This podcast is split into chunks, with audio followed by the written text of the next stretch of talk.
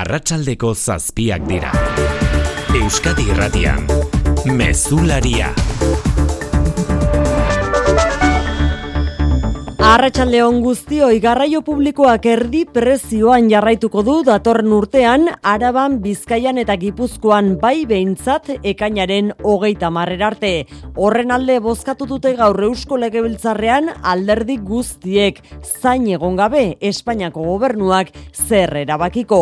Izan ere deskontuaren euneko hogeita mar Espainiako gobernuak finantzatzen du gaur egun, baina ez du argitu Madrilek berdin egingo duen datorren urtean, ekimena berea izan zela eta finantzaketarekin jarraitzeko eskatu dio gaur Euskadi Irratian Markel Olano Gipuzkoako aldu nagusia. Espainiako gobernua jarri zuen abian ekimen hau eta gainera bermatu zuen deskontu horren euneko hogeita marra berak bere gain hartuko zuela. Hemendik aurrera ez aldu mantenduko hori. Gertalitzeke beste inork ez jartzez baldin madu, guk bost aldiz biderkatzea. Orain arte jartzen duguna. Eta ez zaitu hori arduraz jokatzea nik. Era batera edo bestera Euskal Erakunde Erakundeek gordeta dute dirua, euneko berrogeita marreko deskontuei eusteko datorren urtean, autobus, euskotren eta metroan, renferen doakotasunari gehituko zaio. Arratxalde.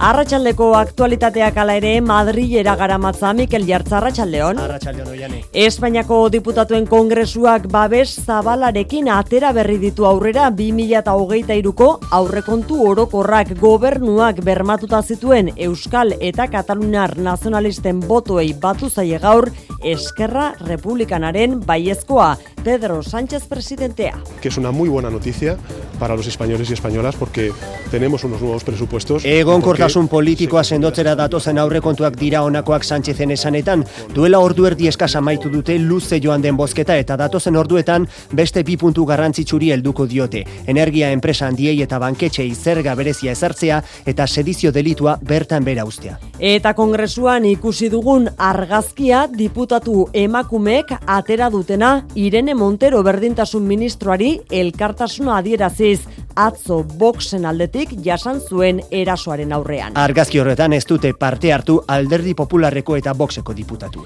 Euskadi irratiaren urte urrena ospatu eta biharamunean berrogei urte egin ditu gaur Euskararen erabilera normalizatzeko legeak. Euskal gizartea elebidun bihurtzeko urratsa eman zuen herritarrei esparru gehienetan Euskara erabiltzeko eskubidea bermatuz. Pedro Miguel Etxenike legearen bultzatzailea eta ura onartu zeneko Eusko Jaurlaritzako hezkuntza sailburua komunikazioa, administrazioa, eta, bueno, gero eskubide orokorrak, edo zein herritarrak, edo zein euskaldunak, edo zeinek, eskubide zuela edo zein tokitan edo zein arlotan euskera saritzeko. Etxenik ekeite beri azpimarratu dionez, legearen lorpenen artean dago Euskal Autonomia Erkidegoko administrazioa solik ez, Espainiako estatukoa ere barne hartzea. Bruselan Europar batasunak behar duen gaz osoaren euneko amabost estatukidek elkarrekin erosketa bateratuan eskuratzea onartu behar zuten batasuneko hogeita zazpi energia ministroek ezoiko energia kontseiluan aurrera gorako utzi dutena. Berriztagarrien instalazioi baimena emateko baldintza malgutzeak ere emandu izpidea, aserrea eragin duena gasaren prezioari muga jartzeko batzordeak egin duen azken proposamena izan da. Horrek aurre ikusten du gasaren merkatuan eskuartzea, bi astez edo gehiagoz prezioa, prezioa megawatt ordua berreunda irurogeita maboste euro baino garestiagoa denean. FIFaren ustelkeria areagotzen ari dela, egiturazkoa dela eta sustrai sakonak dituela hori esan du gaur hitzezitz Europako Parlamentuak Katarreko munduko futbol txapelketaren anira onartu duen ebazten gogorrean. Bruselaren esanetan FIFak kalte handia egin dio futbol globalaren irudiari eta integritateari. Katar munduko koparen egoitza izateko aukeratu zutenean, arriskuen ebaluaziorik eginez izana salatu eta estadion eraikuntzan milaka langile migratzaile hil izana gaitzetsi dute. Hogeita zazpiek eskatu dute Katarrek eta FIFak biktima guztiei kalte ordainak emateko programa prestatzea. Jon Altuna ez dakiro Katarreko mundu, futbol mundu txapelketa tarteko, ala ere gurean futbolean esan behar dugu, erreginaren kopan, bi egingo dela final zortzirenetarako zozketa, Arratxaldeon. Arratxaldeon eta bombo handauden amasei taldeetatik lau, Euskaldunak izango dira, euneko hogeita bosta alegia reala eta atletik ez gain, atzo selkatzea lortu zuten alabes eta osasuna ere, azken hau bigarren mailako taldea, biharko zozketan izango dira. Eta munduko txapelketan, gaur amaituko da multzuen faseko lehenengo jardunaldia, orain arteko partidetan suitzak bat kamerunek utx, Uruguay kutx egokoreak utx, eta Portugalek iru, ganak bi. Eta Cristiano Ronaldo errekorrak usten, parte hartu duen munduko txapelketa guztietan bostetan, sartu du golen bat. Zortzietan ordu bete barru jokatuko dute Brasil favoritoak eta Serbiak. Baske esportxekimena ere aurkeztu dute gaur eusko jaurlaritzak, aholkularitza eta babes juridikoa emango die nazioartean lehiatzeko urratsa eman nahi duten Euskal Federazioei. Laboral kutsak babestuta, eguraldia eta trafikoa. Eguraldiaren iragarpena jasotzera Euskal Meteragoaz, jaion emunarri zarratxaldeon. Kaixo arratsaldeon e, gaurko frontearen ostean, ostiralean zaparra da giroa gailenduko da, batez ere kantauri isuri aldean. Aizea mendebal, ipar mendebaletik finkatuko da eta tarteka ba, zaparradak botako ditu, bereziki kantauri isuri aldean eta bertan ba, lekuren batean ekaitzak jodezake goiz partean. Arratsaldean berriz, zaparradak ipar partera mugatuko dira eta oraindik lehen orduetan mardul bota da dezak ere arratsaldea mairarako atertu ze joango da. Barnealdean berriz, arratsaldean oroar ateri, baina bertan giroa nahiko ezatsegina izango da aizearekin. Trafikoan arazori bai, Mikel? Bain bat arretagune ditugu Nazional Seiru lau errepidean, Zumaian getariara bidean, moztuta jarraitzen du errepideak, alerta laranjak eragindako olatu indartsuen ondorioz.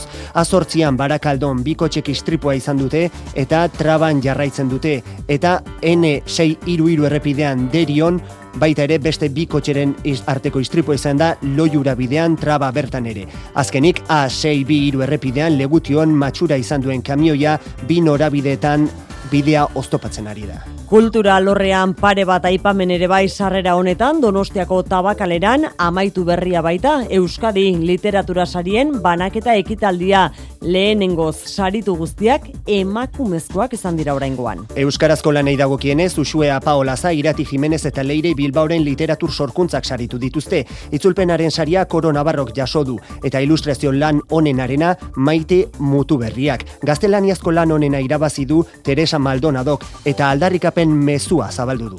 Irakaslea naiz eta hezkuntza legea mai gainean dagoela aprobetxatuz, zera adierazi nahi dut argi eta garbi. Legea, hezkuntza legea, berritxukeria pedagogikoz beteta dago eta kezka itzela zabaldu du espaitu bermatzen kalitatezko hezkuntza publikoa.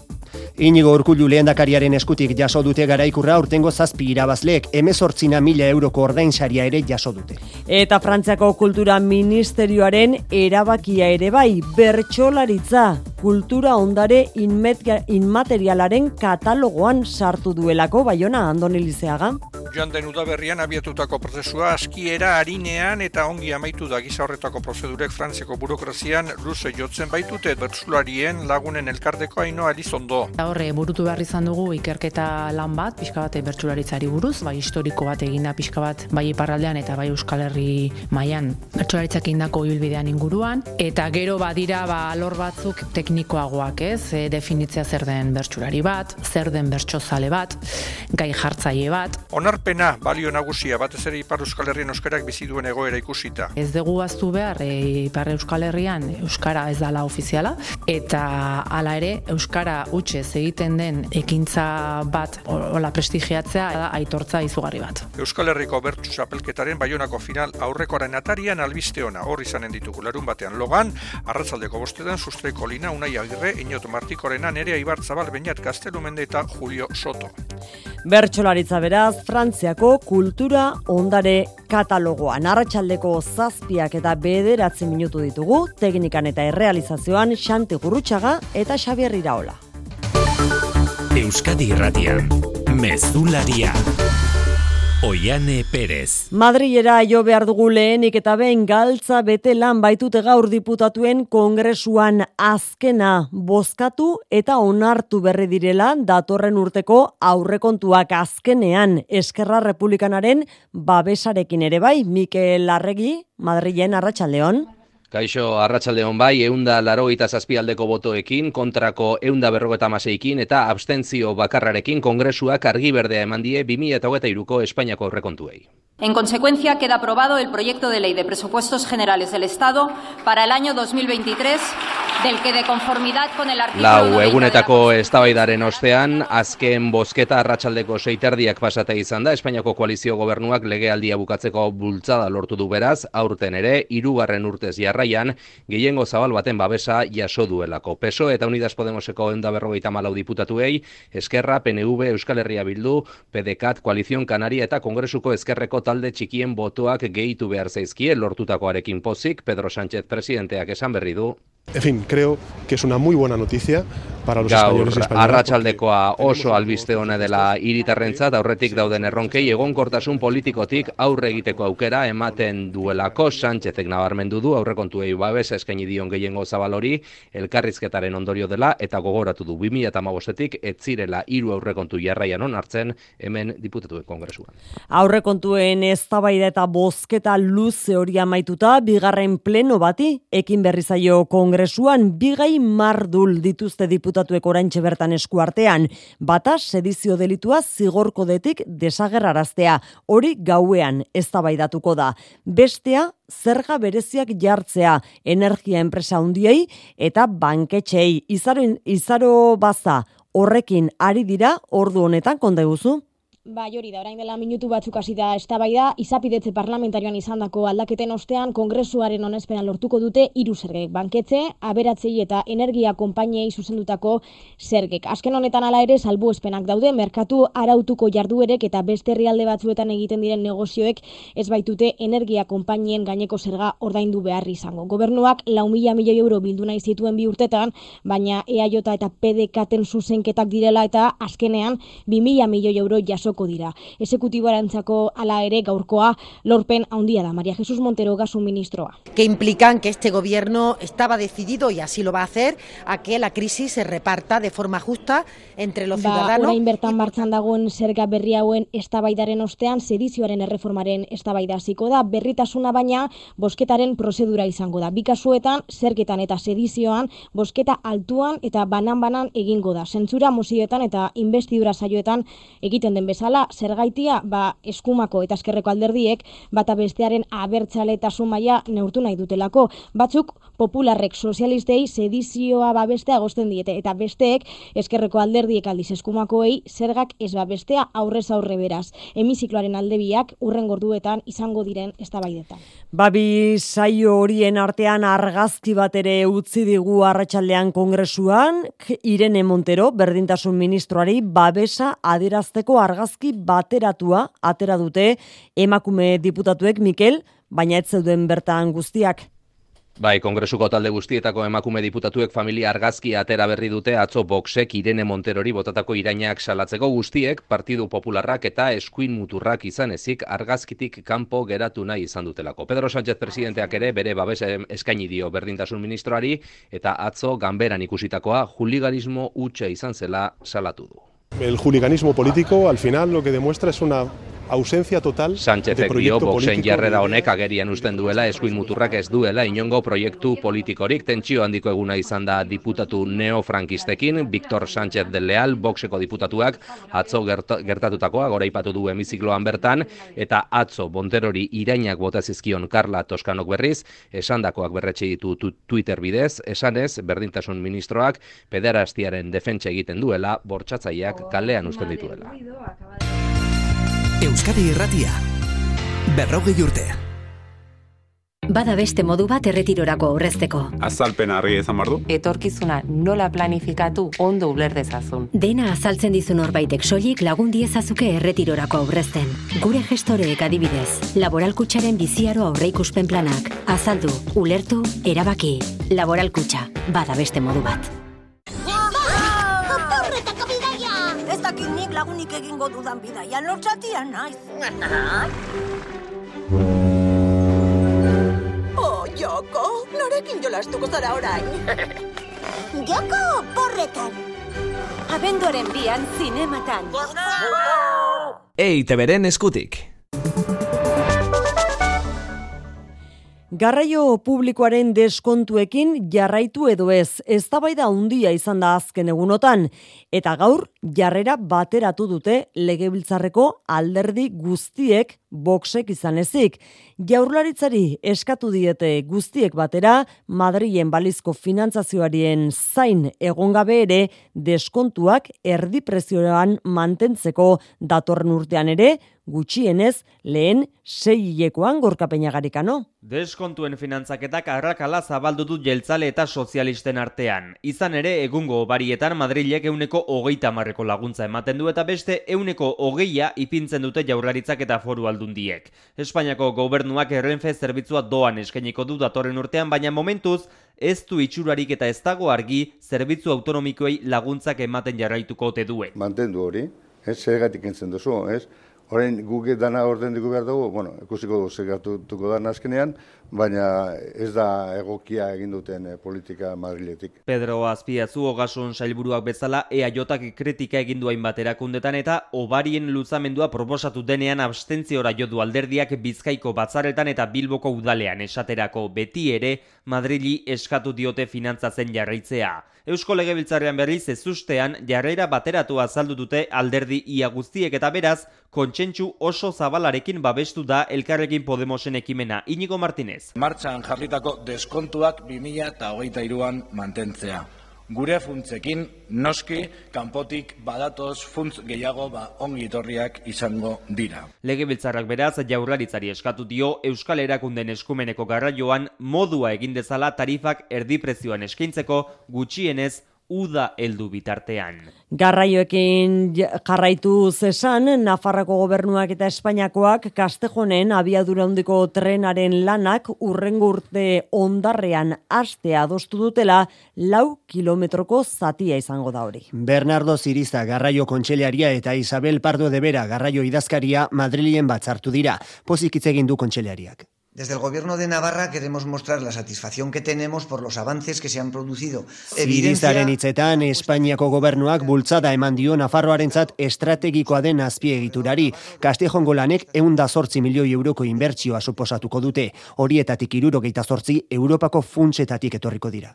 Lege biltzarrera itzulita, Globo enpresako langileen eskubideak bermatu ditzala eskatu dio gaur jaurlaritzari lan ikuskaritza indartuta. EH bilduk eramandu proposamena, salatuta, globok eutxi egiten diola oraindik ere autonomo faltsuaren figurari langileak prekarizatuz gazteiz maialen narratibel. Bai, ados jarri dira EH Bildu, EAJ, PSE eta Elkarrekin Podemos salatzeko globok jarraitzen duela sistematikoki lan erregulazioa zehazki raider legea urratzen autonomo faltsuen figurari eutxita eta horrek dakarrela egunerokoan mila kalangile egotea muturreko baldintza prekarioetan. Zentzu horretan jaurlaritzari eskatu diote lan ikuskaritzen bidez kontrola areagotu dezala. Entzun horren ez horren, eraitz saiz de egilazea bildu, maitan eipinazar EAJ eta Jon Hernandez elkarrekin Podemos. Langileak esplotatzen dituztela eta egoera esplotazioa dela. Nezin dugu onartu globo moduko enpresa bat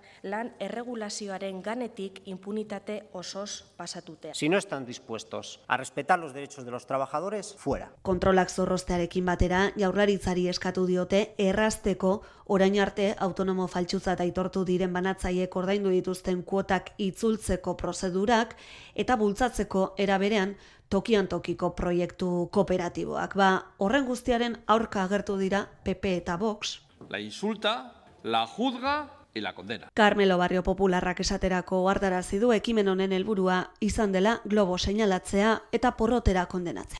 Eta azken orduko batekin gazteizen jarraitu behar dugu, oraintxe jaso baititugu Mercedesen gazteizko lantegian egin dituzten hauteskunde sindikalen emaitzak, eta argi esan daiteke, gehiengo aldaketa datorrela gorka.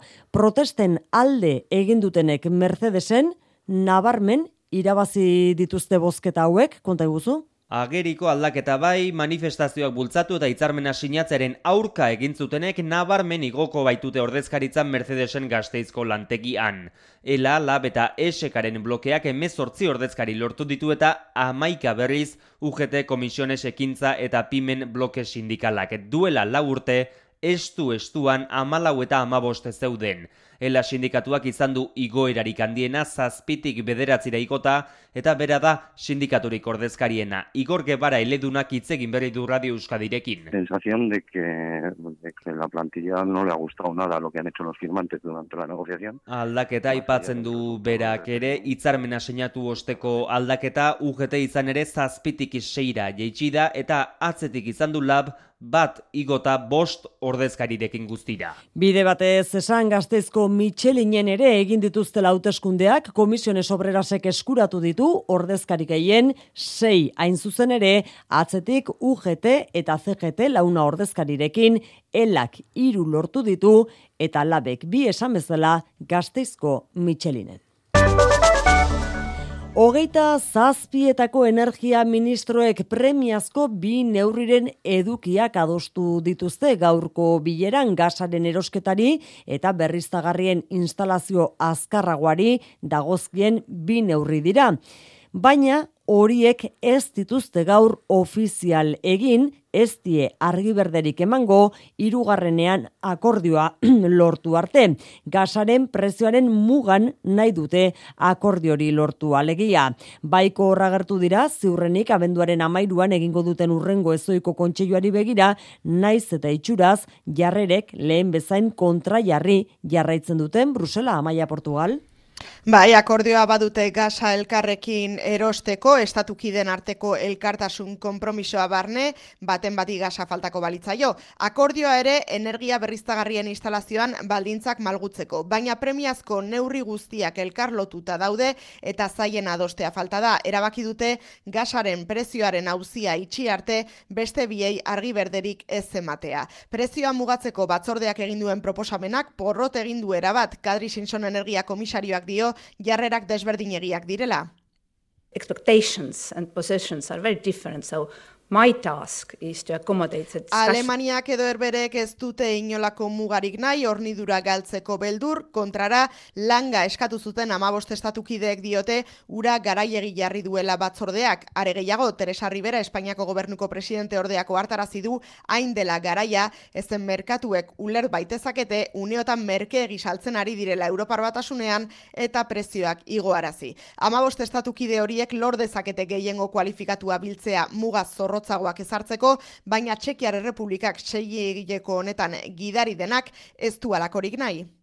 I do not expect not to have a consensus. It's simply Josef Sikela ministroak aho bat ez onartu nahi ditu neurriak eta horretarako beste ezoiko bilera bakar bat aski izatea espero du. Ukrainaan bide batez argindarra berrezartzeko lanetan ari da bertako gobernua Errusiaren atzoko erasoen ostean Kiev hiriburuan normaltasunera itzuli dira eta herrialdeko bi zentral nuklear berriz jarri dituzte martxan. Errusiaren estrategiari terrorismo energetikoa deitu dio Volodymyr Zelensky presidenteak lande erreizagirra zer dakigu? Ba berrogei urtean lehen aldiz Ukrainako lau zentral nuklearrak itzalita egon direla Errusiaren azken azken erasoei ezin izan baitie sistemak eutxi. Kiev hiriburuan amar herritarretik zazpi geratu dira argindarbarik baina egoera normaltasunera bueltatzen ari da.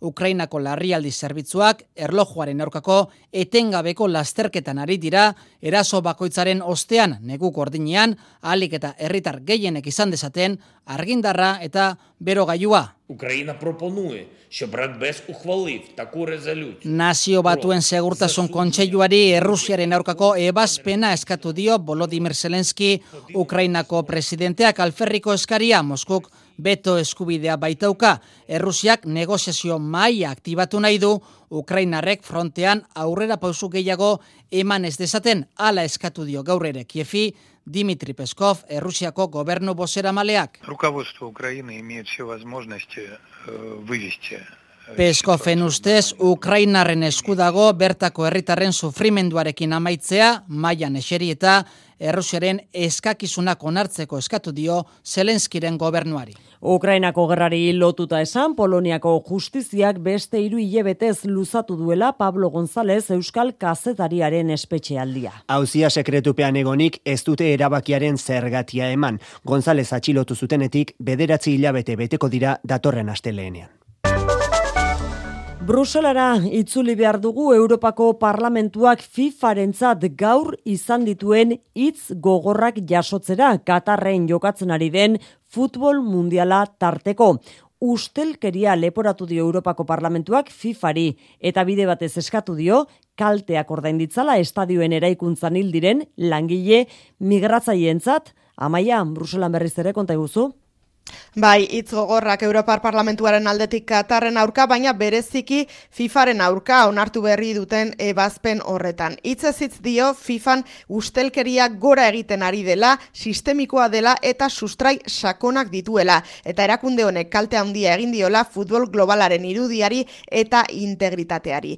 Azpimarratuz, 2008an Katar aukeratu zutenean orain egiten ari diren munduko futbol txapelketa egiteko, ez zutela arriskuen evaluaziorik egin, ala estadioen eraikuntzan milaka langile migratzaile hil izana ere gaitzetsi dute eurodiputatuek eta gaitu Katarrek eta FIFA kalteak ordaindu behar dizkietela biktima guztiei. Europako liga handienak dituzten Alemania, Frantzia, Italia eta Espainiara begira ere jarri dira eurodiputatuak eskatuz UEFA eta FIFAren gainean presioa egin dezatela FIFAn aldaketa sakonak egiteko. Tartean, prozedura demokratikoak eta gardenak alako txapelketak esleitzeko moduari dagokionez eta antolatzaile diren estatuei irizpide zorrotzak aplikatuta giza eskubideei eta jasangarritasunari begira. Aborto eskubidea Frantziako konstituzioan jasotzeko pausu garrantzitsua eman du gaur Asamblea Nazionalak intsumisoek eta makronistek adostutako proposamenak diputatuen babes zabala jaso du eta aborto eskubidea blindatzeko lehen pausu eman dute honela lander. Aspaldi ikusi gabeko irudia Frantziako Asamblea Nazionaletik gobernua eta oposizioa batuta aborto eskubidea konstituzioan blindatzearen alde. Iruren eta hogeita mazazpi boto alde eta hogeita mabi bakarri kontra eskuin muturreko diputatuen artean ere gehiago izan dira aldekoak kontrakoak baino.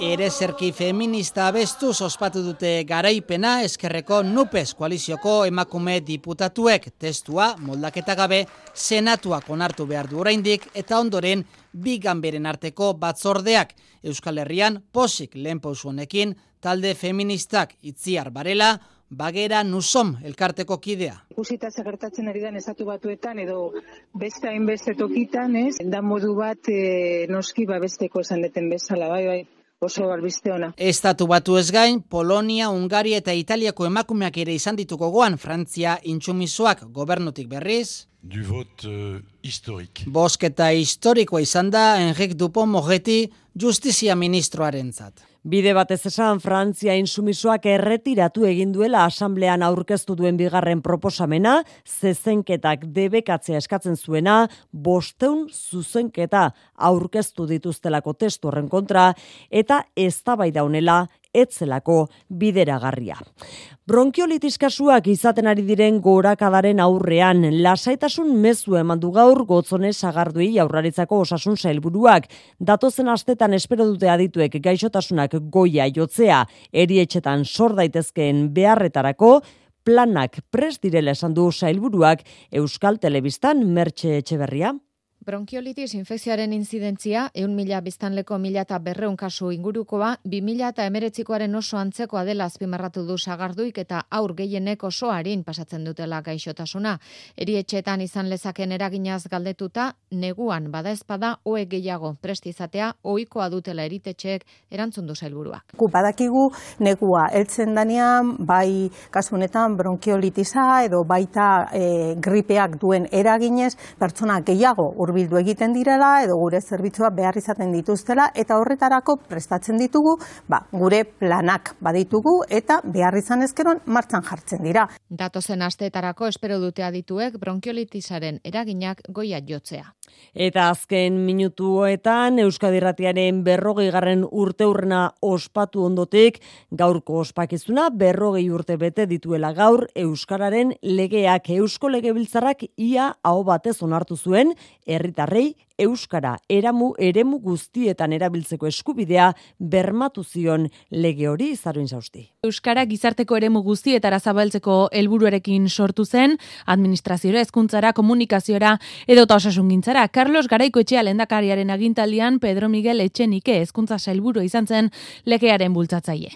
EITB.eusi azaldu dio legeak Euskadiko administrazioaz gain estatuarenak ere hartzen dituela bere gain.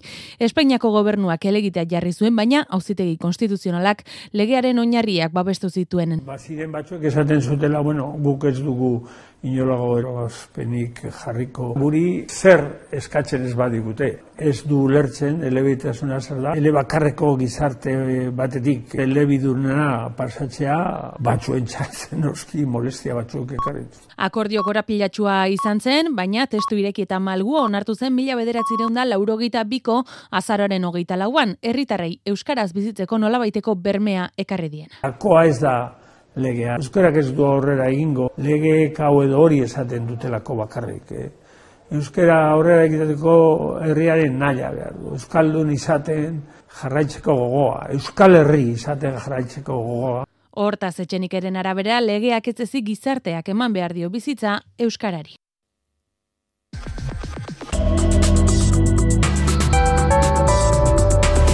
Euskadi irratian Eguraldia eta trafikoa. Nola daude gauzak errepidetan, Marian Beitea larrangoitia? Ba gauza batzuk konpondu dira, baina beste istripu batzuk ere gertatu. Bizkaia segiru zazpi errepidean leioan, moto batek eta auto batek istripua izan berri dute, eta kotxe hilarak sortzen ari dira sopelarako norabidean. Oraindik ere, gurutzatutako kamioia ez dute kendu legution, A6 bi iru errepidean, bi norabidetan traban dago, trafikoa ez dago etenda, baina arreta eskatzen zaigu. Eta iriki dute, Zumaia eta Getari arteko bidea, olatuen jatik alerta laranja arratsaldeko zazpietan amaitzen baitzen. Eguraldiaren iragarpena, alerta laranja hori alde batera utzita, jaione munarriz, Gaurko frontearen ostean, ostiralean zaparra da giroa gailenduko da, batez ere kantauri isuri aldean. Aizea mendebal ipar mendebaldetik finkatuko da eta tarteka ba, zaparradak botako ditu, bereziki kantauri isuri aldean eta bertan ba, lekuren batean ekaitzak jodezake goiz partean. Arratxaldean berriz, zaparradak ipar partera mugatuko dira eta oraindik lehen orduetan eh, mardul bota da dezak ere arratsaldea mairarako atertu ze joango da. Barnealdean berriz, arratsaldean oroar ateri, baina bertan giroa nahiko ezatsegina izango da aizearekin. Mesularia, gertukoak. Aritzalde naturtzaleen elkarteak eta ieltxo kultur elkarteak salak jarri dute donostiako udalaren aurka txalet ilegal bat egitea onartzea egotzita. Igeldoko txalin mendiaren magalean eraiki da mila metro kuadroko etxea, igerileku eta guzti. Elkarte hauek salatu dute nekazal lurretan eta lizentziari gabe egin dela etxe horian egoni. 2006 garren urtean Donostiako martuten auzoan baserri bat dejabetu zuten eta bere jabei igeldon beste baserri bat eraikitzeko baimena eman zien udalak. Hala ere, eraiki dena ez da baserria, txaleta baizik. Hortik dator egungo polemika. Gainera, martuteneko baserriaren jabeak ez dira inondik inora gertzen. Hori da, aritzalde naturzalen elkarteak eta ieltxo kultur elkarteak igeldoko herri kontseiluaren babesarekin salatzen dutena. Horregatik duela hilabete salaketa jarri zuten Donostiako udalaren kontra. Txaleta bukatzeko obrak bertan bera ustea eta iraikina botatzea eskatzen dute. Aratzu Ruzbendi ieltxo kultur elkarteko bozera malea. Espekulaziorako bidea ireki du udalak. Hasierako etxe bizitzaren aurrekontua lareunda emeretzi mila eurokoa zen. Egin dutenak milioi bat berreunda berrogeita mar mila zazpireun eurokoa aurrekontua du. Irukoitza, eta horri lizentziaren zazpireun mila euroa gehitu bertzaizkio. Aipatu dugun igerilekua ere ilegala da. Eraiki ezin den nekazal lurretan ezin da piztinarik eraiki. Gainera, lizentziarik gabe egindako etxea deala diote salatzaileek, izan ere udaltzainek biak ta ireki zituzten arrazoi honengatik, baina orain ez dira espedientean agertzen. Donostiako udalak gaia aztertzen ari da eta salaketaren erantzura prestatzen ari dela azpimarratu du. Bilbon osoko bilkuran protestan izan dira gaur ere udaltzainak. Les voy a pedir... Segurtasun zinegotziaren dimisioa eskatu dute haien lan gatazkak irten biderik gabe jarraitzen duela eta hain zuzen ere gatazka horretan bi aldeen konfidantzazko bitartekari bat izendatzea proposatu du gaurko plenoan alderdi popularrak, baina alderdi guztiek baztertu egin dute proposamen hori negoziazioek aurrera jarraitzen dutela argudiatuz eta gaur gaurkoz ez dagoela horretarako beharrik. Negoziazioak apurtuko balira, bitartekaritza bide bat dela jakin badaitekeela esan du gobernu taldeak, baina gogoratu du neutroa izan behar dutela. Uri bitarte, albiako bizilagunen elkartea ere, izan da gaurko bilboko, bilboko osoko bilkuran kasu honetan, haien atxetenerako eskubidea bermatuko duen presazko plan bat martxan jar dezaten eskatzeko olazarriola bengoa. Uri bitarte albiako bizilagunek atxeden eskatzen dute, ostegunetik igandera dagoen zarata jasan ezina zaiela diote eta horregatik eskatu dute presazko plan bat hiru aste barrurako. El ayuntamiento lleva años pensando, haciendo estudios, pero... Lourdes Llorense, kuri bitartean aitasuna auzo elkarteren izenean esan du udalak urteak daramatzala azterlanak egiten, baina ez dela neurri zehatzik martxan jarri eta bien bitartean gero eta okerrago daudela. 2018an eremu akustikoki saturatu izendatu zen gune hau, baina justiziak atzera bota zuen udala berriz ere izendapen hori eskatzeko lanian ari dela esan du, eta hala babestutako gune denean neurri zehatzak aplikatuko direla, baina hori ezin dela hiru astean egin. Horrez gain eta zarata askoren kezka dela aintzat hartuz, datorren urteko aurrekontu edan diru partida bat dagoela argitu dute mugikortasun sailetik hiri osoaren zarata egoeraren azterlan bat egiteko. Kasu guztietan esan dute atxedenerako, aizialdirako eta jarduera ekonomikoa garatzeko eskubideen arteko oreka bilatzea da gakoa. Kultura leioa. Eta kultur lehio hau zabaltzeko Donostiako tabakalerarekin bat egin behar dugu. Amaitu berria da bertan Euskadi literatura sarien banaketa ekitaldia. Lehenengoz saritu guztiak emakumezkoak izan dira aurtengo honetan gainera.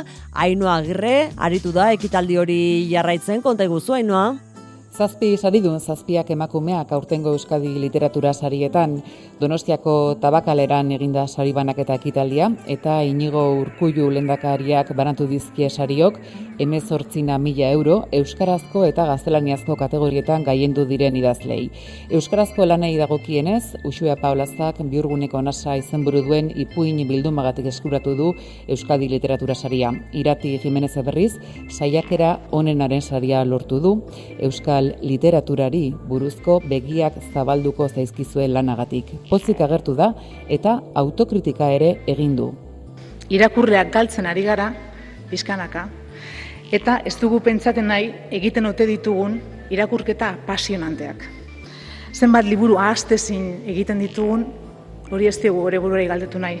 Zenbat liburu memorable egiten ditugun. Leire Bilbaok bigarrenez lortu du saria, aurreta gazte literaturaren kategorian, oraingo honetan barruko hotxak saritu diote, eta Koro Navarro itzultzaiak ere bere bigarren Euskadi literatur saria eskuratu du Hemingwayren fiesta Euskarara ekartzeagatik.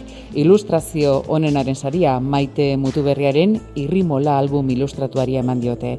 Gaztelaniazko kategorietan Edurne Portelak eta Teresa Maldunaduk eskuratu dituzte sariak, Los Ojos Cerrados eta Hablemos Claro lanengatik.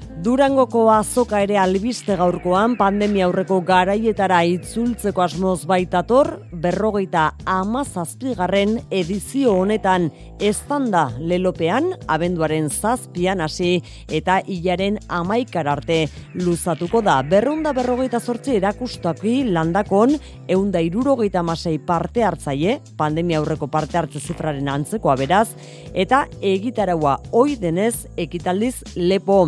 Ikasle goiza berreskuratuko du azokak lehen egunean eta berrikuntzak ere iragarri dituzte gerediaga elkarteko kideek Juan Ramon Martiarena.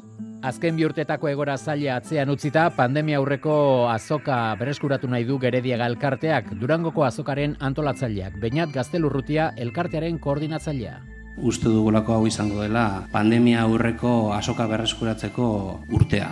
Eta nahi dugulako jaia handi bat eta estanda handi bat izatea eta enkontru berri handi bat izatea. Eta nahiko genuke gainera ospakizun hau bere dimentsio guztietan hartzea, azokak. Bai landako gunean, bai guneetan, eta bai herrian bertan ere bai. Azoka berreskuratu nahi dugu, giroa berreskuratu nahi dugu, eta jaia ere berreskuratu nahi dugu. Asmorren adierazle azokaren zifrak berreunda berrogeita mar kultur ekitalditik gora eta bederatzerunda hogeita mar kultur nobedade landakon berreunda berrogeita sortzi erakus maitan. Azokaren eh, gunetan ere normaltasuna berreskuratuko dute eta berrikuntzak non nahi izango dira. Esate baterako, gazte estanda, gaztei begira durangoko azokan antolatu duen egitarau berezia. Egunean zehar azokako gune guztietan amaika kulturekitaldi egongo badira ere azoka hainbat jarduera berezi antolatu ditu gaztei begira. Gazte bazkaria, jinkana, Euskara Aventura ekimenak antolatuta eta elektrotxarangen jaia Durangoko kaletan. Durangoko azoka abenduaren zazpitik amaikara bitartean. Zortziak hogei gutxi ditugu eta zortziak arteko minutuak kirol albisteekin betetzera dator Jon Altuna, Arratxaldeon. Arratxaldeon oiane.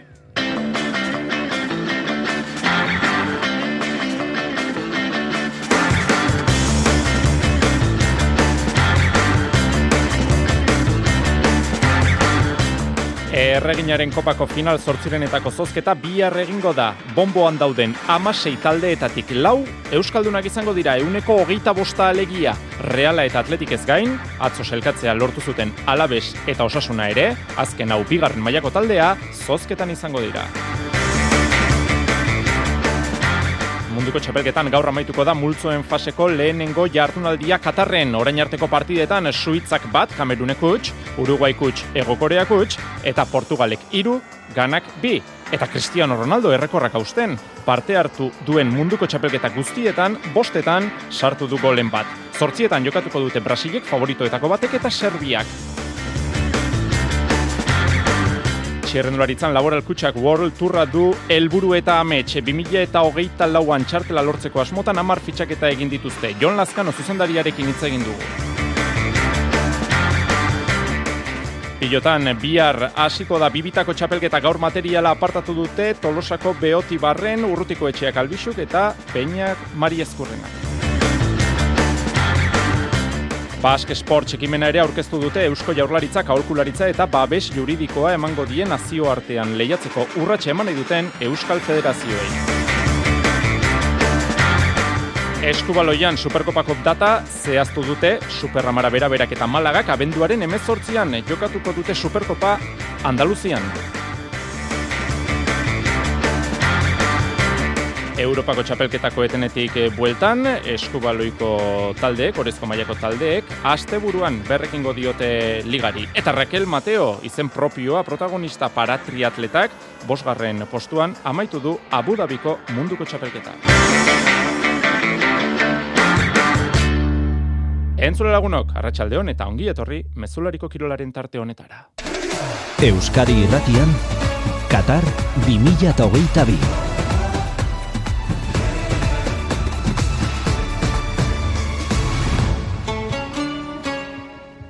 Multzoen faseko lehenengo jardunaldia gaur amaituko da minutu gutxi barru, hogei bat minutu barru, jokatuko duten partida horrekin, Brasilek eta Serbiak jokatuko duten partida horrekin. Baina aurrez, gaurko menuan hiru partida jokatu dira, Suitzak bat eta utxira dio Kameruni, neurketako gol bakarra bitxia da, Brel Enbolok sartu du, Kamerunen jaiotako jokalariak, ez du ospatu, Suitzari garaipen eman dion gola, izan ere mundialeko irudietako bat, izan da zalantzarik gabe, ba, Kamerunen jaiotako jokalariak, Suitzari eman dio garaipenaren gola, en justu Kameruren aurka. Uruguaik utx, egokoreak utx, ez da golik izan, Balberde Godin, Suarez eta konpainiak, ezin garaipenik eskuratu asiarren kontrakoan, eta amaitu berri den partidan, benetan partida interesgarrian, Portugalek iru, ganak bi. Ronaldok sartu du lehen gola penaltiz, nahiko justua, dudazko penaltia egia esan, Cristiano Ronaldoren bosgarren parte hartzea da munduko kopan, ere serkian, unkituta ikusi dugu Portugalderra, eta guztietan bostetan, 2000 eta seian, amarrean, amalauan emezortzi eta hogeita bian sartu du golen bat Portugalgo selekzioarekin. Errekorra da, Mesik dauka, Katarren berdintzeko aukera, zifra hori berdintzeko aukera. Portugaldarren beste bigolak, Joao Felixek eta Leaok sartu dituzte. Ganarenak berriz, Aieuk eta Bukarik egin dituzte. Iñaki Williams hasieratik aritu da, eta partidako azken azken jokaldian, laurogeita emeretzigarren minutuan, tamudoren estilora, tezainari baloia osten saiatu da, baina irriste egin du. Kontua kontu iru eta bi irabazi du Portugalek. Eta eguneko azken urketa esan bezala zortzietan minutu gutxi barru hasiko da Brasil, Serbia, Asier Santana futbol adituaren analizia. Brasil dugu e, favorito nagusie, e, azkeneko lau mundialetan, e, bueno, ba, daukagu ezin aurrera eginik, ezin lorturik ez zuke ipetutako izar hori, eta eta aurtengoa izatea nahiko luke ez da, baina, bueno, ba, nik uste dut baita beti bezala, ba, Serbiak ere bere partidua egitera jongo da, orain dela zazpi urte zu beinteko partidu batean ere e, Serbiako talde honek irabazizion Brasili, bueno, azkenean e, ikusi behar da, baina nik uste dut Brasilik bere maia ematen badu, ba, ba, partidua aurrera aterako dela. Qatar 2022 Euskadi Irratian. Erreginaren kopan alabesek eta osasunak aurrera egin zuten atzo final zortzirenetara osasunak bi eta huts garaitu zuen huelbako esportin taxoaren alabesek berriz penaltietan kanporatu zuen obiedo tartieren final zortzirenetako zozketan izango dira biak atletikekin eta realarekin batera bihar ordu batetan, arratsaldeko ordu batetan egingo da zozketa hori. Bigarren mailako lau talde daude bomboan eta horietako bat da osasuna, maitane, bilarino osasunako jokalaria. Entrenatzailea gugan konfiantza handia daka, eta bueno, e, hori ere nabari da, ez, azkenean, esan duzun bezala, amasei talde horietan egotea, pues, postasun handia ematen digu, eta bueno, pues, rondaz pasatu nahi dugu, baina bueno, ea ze talde tokatzen digu, baina bueno, e, hori esan dizuana, ez, e, borroka egin bar dugu beste, e, beste ronda batera pasatzeko, eta bueno, ez gera konformatzen ronda honetara iriste, iristarekin, Kanporak eta urtarriaren amarrean, amaikan eta amabian jokatuko da. Baina lehenagoko lanak badauzka osasunak, ligan bigarren mailan bosgarren postuan dago, lehenengo mailara igotzeko erronka daukate buruan, eta dena oso berdinuta dago. Bederatzi, jardunaldi jokatuta, lider da eibar, hogeita bat punturekin, emezortzi ditu kazerenok, eta amazazpirekin lautalde ageri dira. Tartean, kakun mainzek zuzentzen duen osasuna, bilarino pues espero genuena, ez, e, liga oso zaila, lehen urtekoa, baina asko ere zailago, baina, bueno, lanak ongi egiten ari gabiltza, eta, oza, ari gara, eta, bueno, e, nabari da, ez, naiz eta zalkapenean bosgarrenak egon, e, bueno, lehenen, lehenengoa e, doan taldea ibar dela, pues ez gaudea inurrun, Asteburuan Barcelona beren aurka jokatuko dute bigarren e, mailan. Txapeldunen e, ligan maila gorenean bi partida dauzkagu neotan e, jokoan, atxeen aldian daukagu nou kanpen, Barcelona eta Munitzeko Bayernen artekoa, Irene Paredes titular da gaurkoan, eta Liongo Olimpik zuritzen ari da jokatzen, eta irabazten ari da, huts eta bi, Damaris, egurrola, ez dago Frantziako taldearen deialdian. Pilotan bihar hasiko da binakako txapelketa azkoitiko gurea pilotalekuan, eskurdia eta martija, peio etxeberria eta rezustaren aurka hariko dira. Baina gaur material aukerak eta bat egin dute, tolosako beotibarren izan da, urrutiko etxea eta albixu, peina eta mari eskurrenaren aurka hariko dira igandean, baikoko bibikote aurrez aurre beraz. Bikote bat gazteek osatutakoa da, peinarena eta mari eskurrenarena, eta bestea, ba veteranoak dira, beste bikoteko biak urrutiko etxea eta albixu. Jonander Peña pres da, lauterdian altunaren aurkakoan hartu zuen min, izterrean austura izan zuen, eta kogotxu da, beste txapelketa ofizial batean aritzeko Peña. Bueno, nik uste ondo natorrela, bai egia da, ba, bueno, partidun erreferentzia hondik ez dauketela, azkeneko hilabete hontan, baina entrenatzen oso ondo naizela iruditzen zait, eta, eta aber, ba, ondo hasten gean. Azken bi urteetan, binekako albixurekin jokatuta, urten Mari Eskurnarekin jarri duen presak. Oain arte, Jon Anderrekin nahitu naiz, e, oso ondo konpondu geha oain arte, eta aurten, ba, bueno, enpresak erabaki du, e, ba, bueno, Jonekin joatu berdetela, eta beakine oso oso pozik. Jon Ander Albixuk, 2000 eta amabian jokatu zuen lehen aldiz binakakoa eskarmentua badauka txapelgeta honetan, eta aurten gainera, urrutiko etxearekin jarri dute.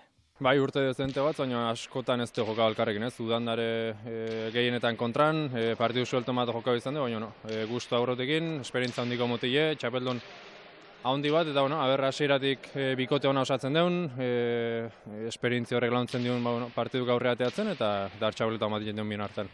Txapelketa oso da luzea, lekutan dago apirileko finala, baina pausoz, pauso, egin behar da bertarainoko bide albixu.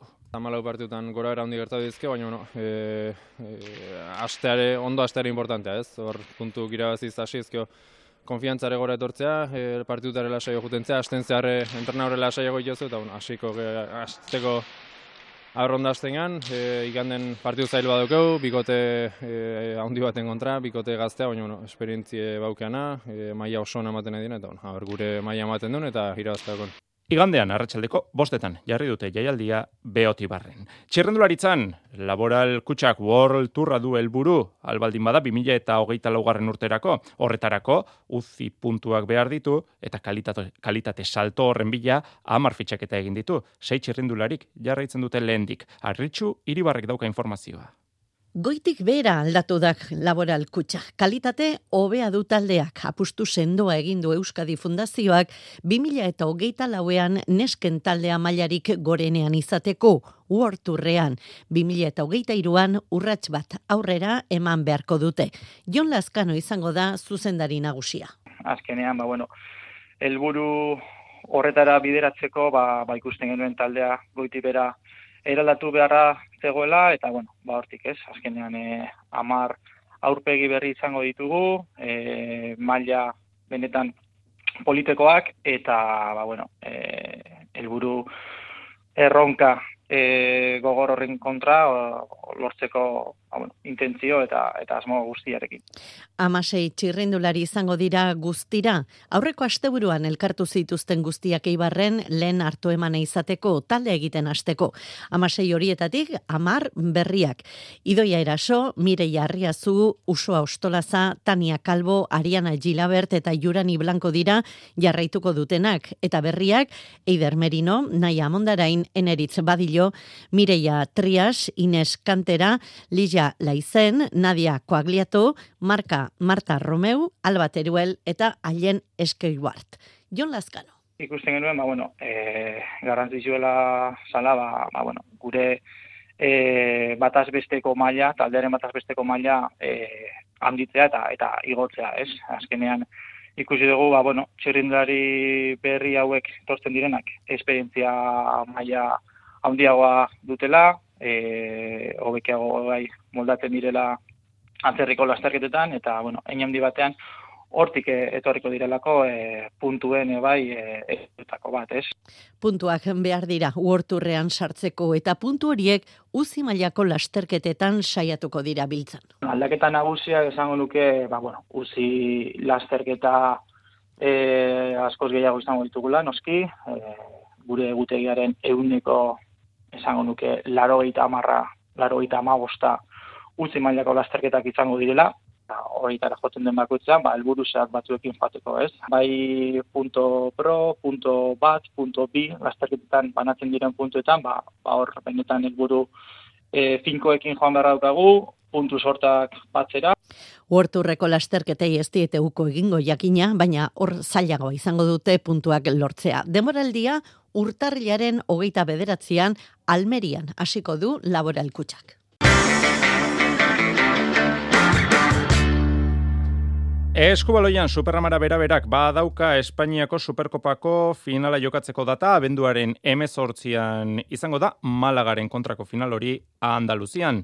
Aurrez, Europako txapelketako etenetik bueltan, orezko mailako hiru euskal taldek, asteburuan berrekingo diote ligari. Bera-bera lider dago, beti honak seigarren eta zuazo zortzigarren. Maitane urbieta. Europako txapelketa amaituta eta hilabete pasatxoren ostean liga itzuliko da asteburuan bera-bera izango da Euskal Taldetatik jokatzen aurrena. Gazkan, baia oliden kontra larun batean arratsaldeko seietan. Esterra rojeria ilusio zitzuli da europeotik ilusioz eta garaipen gozez. Asmoa argita garbi garaipena donostin gehatzea da eta nik uste nahi deula sentsazio honetara bueltatu ez. Nik uste taldea etzala oso sentsazio honekin ibili azken, azken partidutan eta bueno, nik uste asmo hori dala, ez? Gure bertsio onenera gertuatzen jutea, e, lehenengo partidu hontan, e, garaipena lortzea eta geroa beira baia Europako kanporaketei beira ba sentsazio onoiekin iristea. Beti honakek Kanarietan jokatuko du bi egingo du bidaia talde Nafarrak Eider Fernandez zalantza da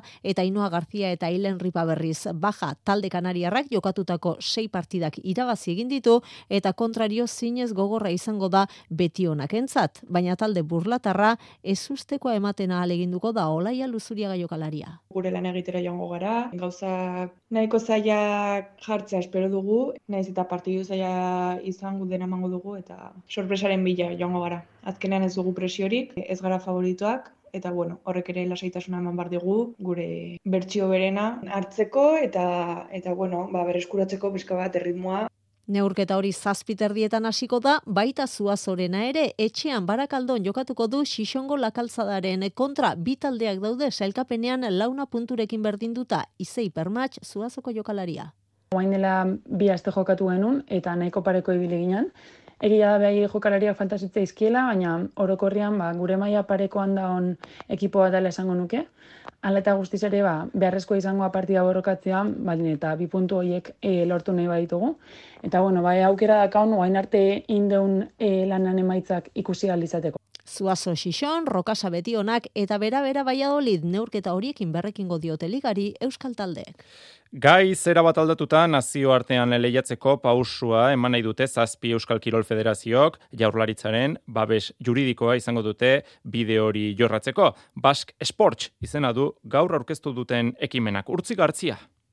Kirol Federazioen nazioartekotzea ez zegun batetik besterako prozesua, izan ere, nazioarteko erakundetan eskubide guztien jabi izateko urratsasko eman behar dira. Bidea luzea da, ez tala automatikoa izango, lehen esan duzun bezala, zenba denbora, Ba begira, Federazio Internazionaletan batzutan laurtetik laurtera egiten dira asambleak, beste batzuetan esoiko asambleak burutzen dira.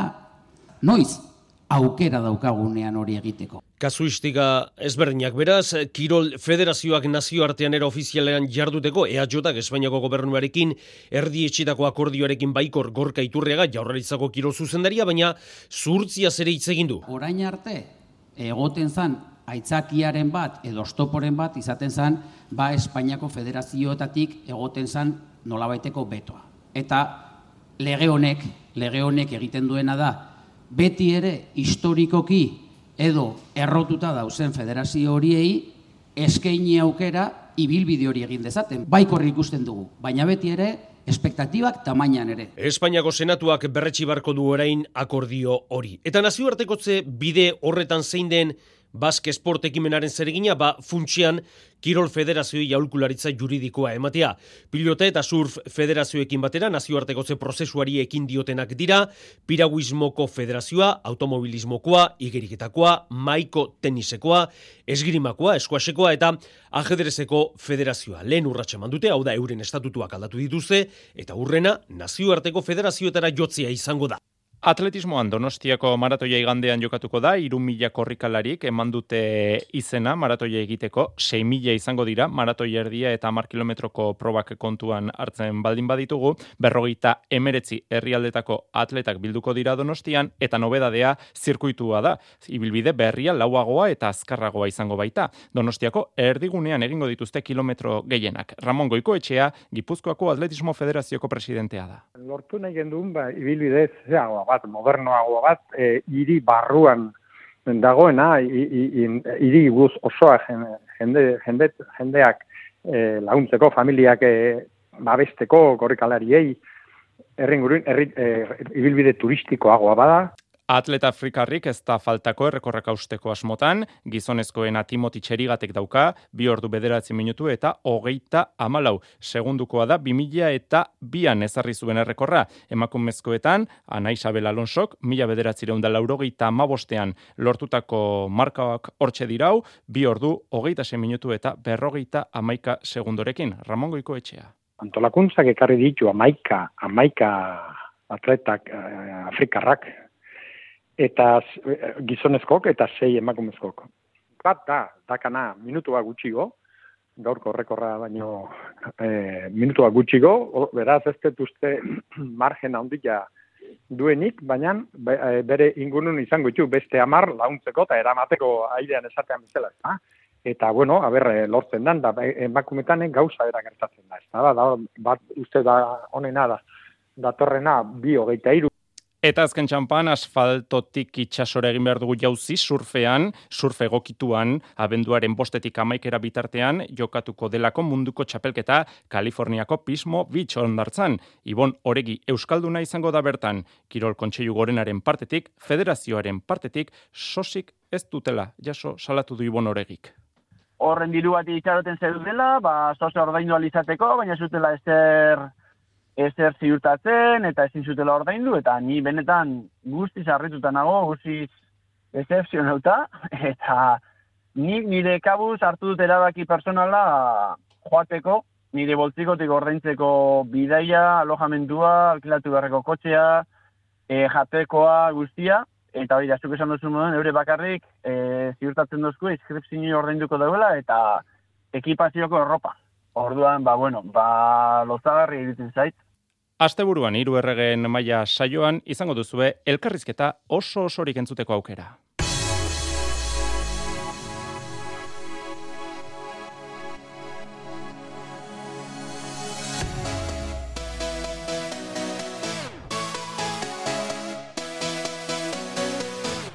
Azken minutu honetan albiste batzuk errepasatu behar ditugu labur-labur, areto futbolean, errege kopan, final zortzirenak zehaztu dira, Peñiskola osasuna magna eta Movistar aspil bidal izango dira partidak. Bitalde Nafarren kanporak eta hauek urtarriaren hogeita lauan eta hogeita bostean jokatuko dira.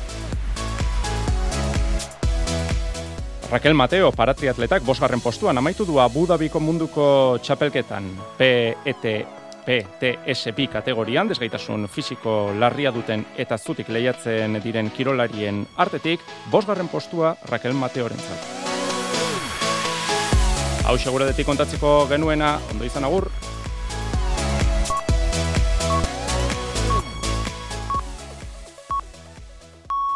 Iluntzeko zortziak dira. Euskadi Irratiko Informazio Zerbitzuak. Albisteak. Arratxaldeon berriz ere guztioi garraio publikoak erdi prezioan jarraituko du datorren urtean araban bizkaian eta gipuzkoan bai behintzat ekainaren hogeita marrer arte. Horren alde bozkatu dute gaur eusko legebiltzarrean alderdi guztiek zain egon gabe Espainiako gobernuak zer erabakiko. Izan ere deskontuaren euneko hogeita mar Espainiako gobernuak finantzatzen du gaur egun, baina ez du argitu Madrilek berdin egingote duen datorren urtean ekimenea berea izan zela eta finantzaketarekin jarraitzeko eskatu dio gaur jaurlaritzak Pedro Azpiazu ekonomia sailburua. Mantendu hori, ez segatik entzen duzu, ez? Orain guke dana orden dugu behar dugu, bueno, ikusiko du segatutuko da azkenean, baina ez da egokia egin duten eh, politika madriletik.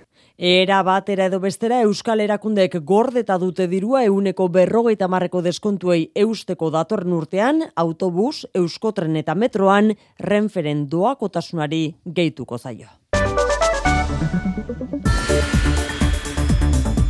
Arratxaldeko aktualitateak ala ere Madrilera garamatza Mikel Jartza Arratxaldeon. Arratxaldeon oiane. Madrilen Espainiako diputatuen kongresuak babes zabalarekin atera ditu aurrera 2008 iruko estatuko aurrekontuak gobernuak bermatuta zituen Euskal eta Kataluniar nazionalisten botoei batu zaie gaur Eskerra Republikanaren baiezkoa Pedro Sánchez presidentea.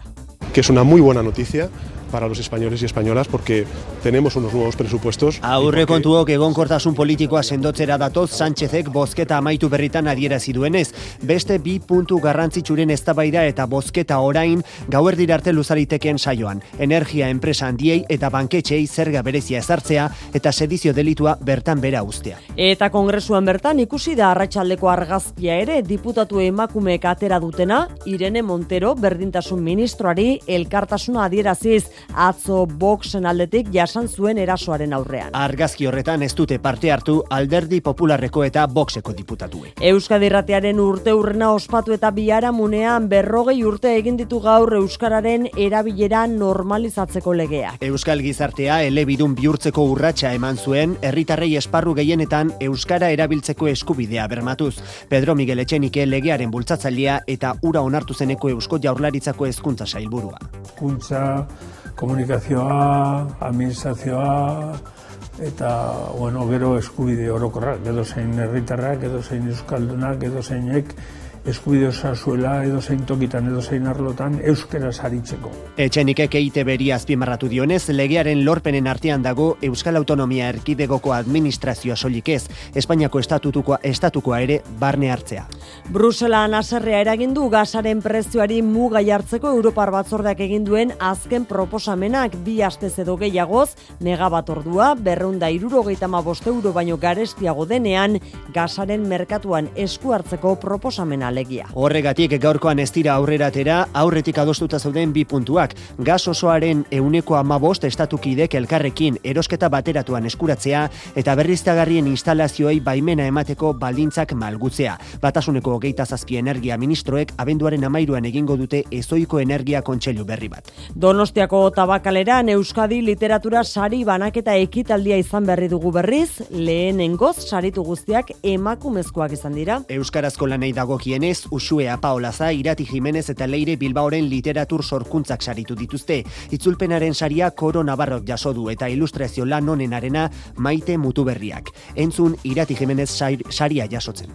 irakurleak galtzen ari gara, pizkanaka, eta ez dugu pentsaten nahi egiten ote ditugun irakurketa pasionanteak.